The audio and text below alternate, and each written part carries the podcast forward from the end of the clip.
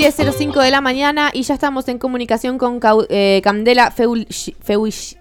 Ay, perdón, Feuillade. Ahora le preguntamos bien cómo se pronuncia. Eh, comunicadora social e integrante de publicitarias.org de Argentina. ¿Cómo estás, Candela? Agustina te saluda. Hola chicas, ¿cómo les va? Muy bien, muy bien, muy contentas de estar en comunicación con vos. Bueno, queríamos empezar preguntándote cómo surgió publicitarias.org. Em, bueno, en principio, Publicitarias nace de eh, una necesidad de Melanie Tobal, en principio. Uy, dame un minuto que tengo un problema con los auriculares. Ah, bueno, ahí va. Decinos si querés que te volvamos a llamar o si preferís...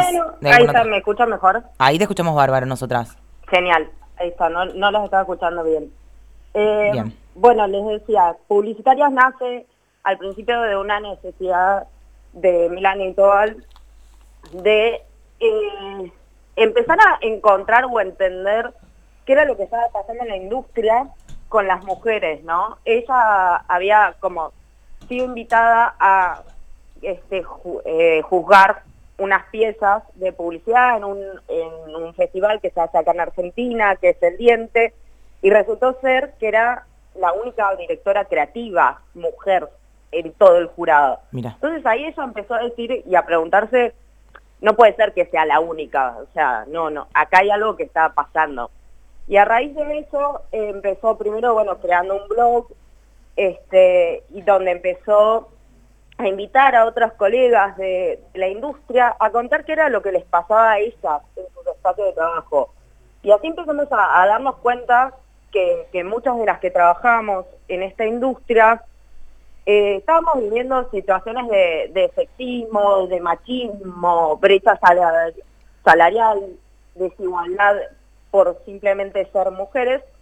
Y, bueno, y se va organizando publicitarias con los dos objetivos principales que tenemos, que son que haya más perspectiva de género y mayor diversidad, diversidad al interior de la industria. Bien, clarísimo. Bueno, y, con esta iniciativa también se han puesto a investigar un poco sobre esto que es el pinkwashing y en este caso, y, y enmarcades en el mes del orgullo, lo que es el rainbow washing. ¿Nos podrías explicar un poco estos conceptos? Sí, bueno, eh, la verdad que, o sea, hoy en día, con todo el avance de los feminismos y, y toda la investigación académica que hay, los términos rainbow washing, pink washing como que se empiezan a, a, superponer, ¿no? Sí. Rainbow washing y pink washing son más o menos lo mismo, en verdad, y es cuando una marca utiliza este simplemente por fines de marketing alguna fecha especial de algún colectivo que se encuentra en lucha, sí. como ser el colectivo LGTB, y realiza alguna comunicación con el objetivo simplemente de visibilizar su producto. Claro. Nada más. O sea, y el problema que tiene acá es que se está usando a distintos colectivos o fechas relevantes, como puede ser, bueno, en este caso que pasó eh, el Día Internacional del Orgullo, eh, se utiliza para con un fin comercial. Y la verdad es que son colectivos que están en luchas hace años por derechos humanos, derechos básicos, derecho al, trabajo, derecho a, una vivienda, derechos, o sea que, que la verdad que si lo, nos ponemos a pensar, un varón heterosis blanco no lucha por eso, o lo habrá, habrá luchado en épocas de, si se quiere, de, la revolución industrial, o sea, siglos y siglos atrás, pero hoy en día son considerados derechos humanos básicos que estas personas tienen dificultadas el acceso. Entonces ahí está el principal problema, ¿no? Usar a un colectivo para comunicar algo totalmente comercial de venta cuando estos colectivos están reclamando condiciones básicas de vida. Totalmente, o sea, las marcas participando de esta manera eh, simplemente lo utilizan para vender y es claramente beneficioso para ellas mostrarse de esa manera, pero no lo acompañan con ningún tipo de política que sea realmente eh, incluyente o que sea realmente en pos de mejorar los derechos de esos colectivos.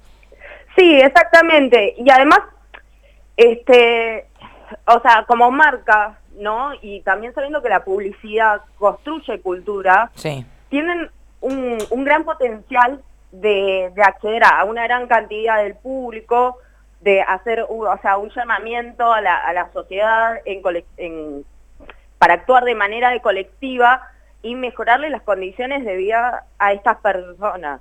Totalmente. Eh, entonces, como que enfocarte, yo, yo justamente ahora estoy pensando en, en una publicación que salió ayer, o por lo menos ayer yo la vi, de una influencer que hizo una acción con una marca, una marca que realmente hace bastante viene comunicando bien en torno a lo que es las fechas del orgullo LGTB y la visibilización de las personas eh, lesbianas, gays y trans, pero es una, una, una persona heterosis que básicamente salió con un mensaje totalmente errado, diciendo que, por ejemplo, o sea, como haciendo como el, el mensaje de cuántas veces nos dijeron que hacer tal cosa es de gay. Ah, lo vi, lo vi, ya sé que lo que te referís, que tenía una uña pintada, ¿no es cierto? Exactamente, exactamente. Y ahí la verdad que es como, uno dice, se pone a pensar y dice, una marca que hace tanto que viene comunicando y le viene pegando bien a la tecla, que haga esto, decís, bueno, o sea... Fue casualidad, claro. Sí, no siquiera sé si fue casualidad. Eh, creo que, que, o sea, hay muchos errores de, de concepto, hay, hay muchos errores en lo que es eh, el término de, de, incluir, ¿no? Porque este, con esta idea de, de incluir o de seamos diversos, a veces hacen esto, ¿no? En vez de ir a buscar una persona del colectivo LGBT, este, terminan convocando a una persona heterosí que da un mensaje totalmente errado, eh, pudiendo darle visibilidad, pudiendo comentar alguna acción que esté haciendo la marca. o sea, la verdad que las redes sociales eh, sirven tanto para amplificar amplificar acciones, amplificar otros colectivos que están trabajando, dar visibilidad, que, yo creo que, o sea, que este tipo de, comunicaciones erradas, lo único que, nos hacen es como, a, nosotros quienes comunicamos ¿no? constantemente, es ponernos a pensar, bueno, eh, nunca puedes aflojar si se quiere, este, en cuanto a lo que es una estrategia de comunicación de marca, ¿no? Por más que, como decía, esta marca lo venía haciendo bien hace tantos años, y ahora como salen con esto que está bien, es un posteo, pero no importa, o sea, eso te da la pauta de que es como, hay que ser totalmente insistentes y, todo el tiempo estar marcando cuál es el objetivo, por qué estamos comunicando en esta fecha, es relevante que comuniquemos, que no. A veces es mejor que, las marcas no hagan nada, la verdad, a que salgan con, este tipo de acciones. Totalmente. Y, por ejemplo, eh, digo, una persona que ve una publicidad en la calle, en la televisión, en las redes sociales, en cualquier lado, y dice, mm, esto me hace ruido. ¿Qué es? ¿Cuáles son las cosas que uno debe preguntarse? ¿O cómo hago para darme cuenta si es rainbow washing o no?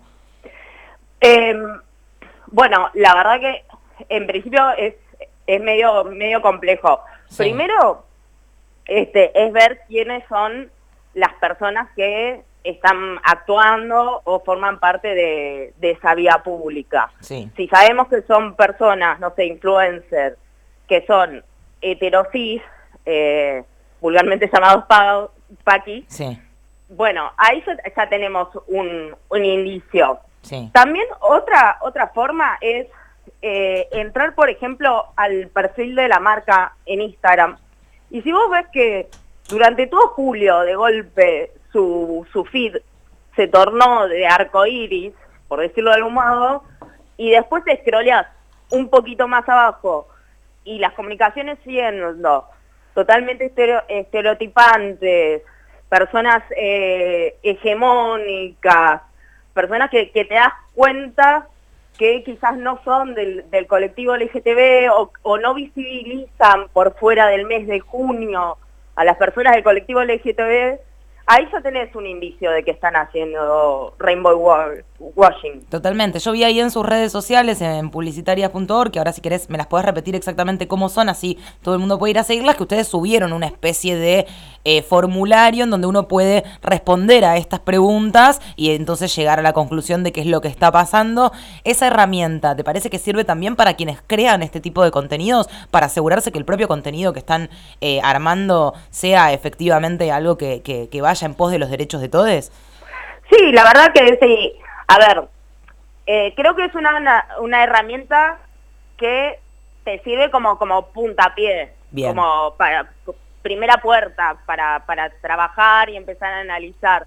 Desde publicitarias tenemos también nuestra herramienta, que es un mazo de tarjetas, que sirve medio a filtro de estereotipos.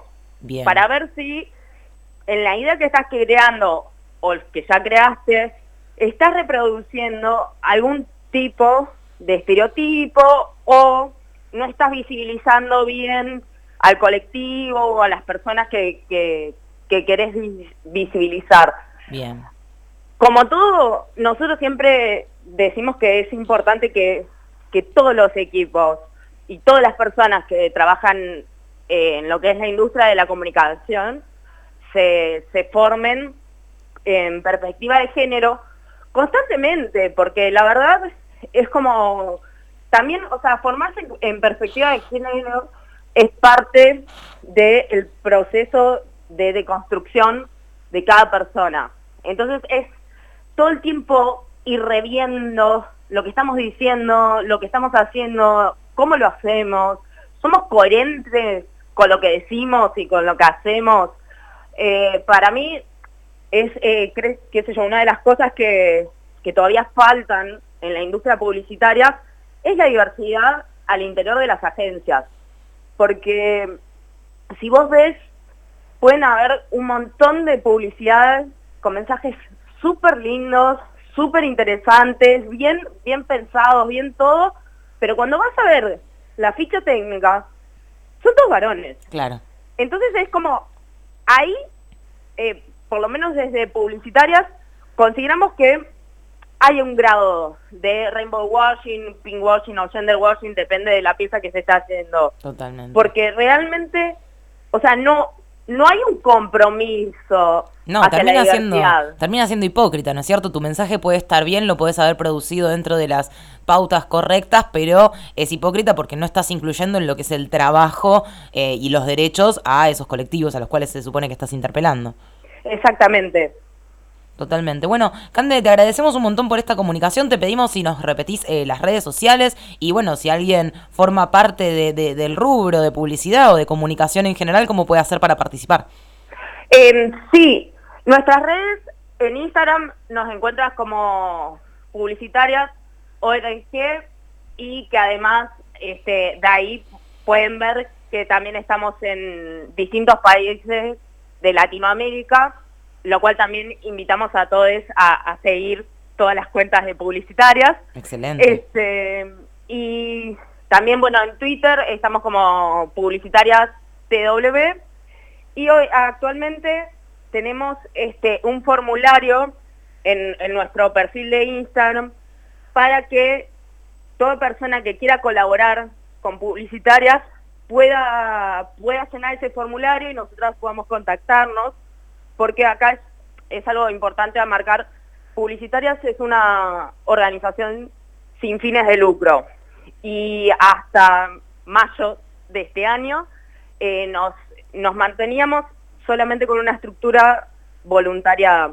Sí. Actualmente, este, bueno, nada, a partir de la obtención de la personería jurídica y algunos fondos de inversión que hemos ganado, pudimos pasar a tener un equipo remunerado que todavía sigue siendo muy chico, entonces nuestra mayor fuerza de trabajo es, voluntaria y la organizamos siempre en base a la disponibilidad de las personas, ¿no? O sea, no, no le pedimos ocho horas de trabajo a alguien que, que va a estar contribuyendo, donando sus horas a, la organización, pero sí este, pedimos como siempre un mínimo de, horas de contribución y obviamente a cambio publicitarias brinda capacitaciones bueno, y un montón de beneficios que este, las personas que pasen a formar parte de la estructura voluntaria se, se, estarán enterando cuando hagamos las reuniones. Bueno, muy, muy bueno. Muchísimas gracias, Candela.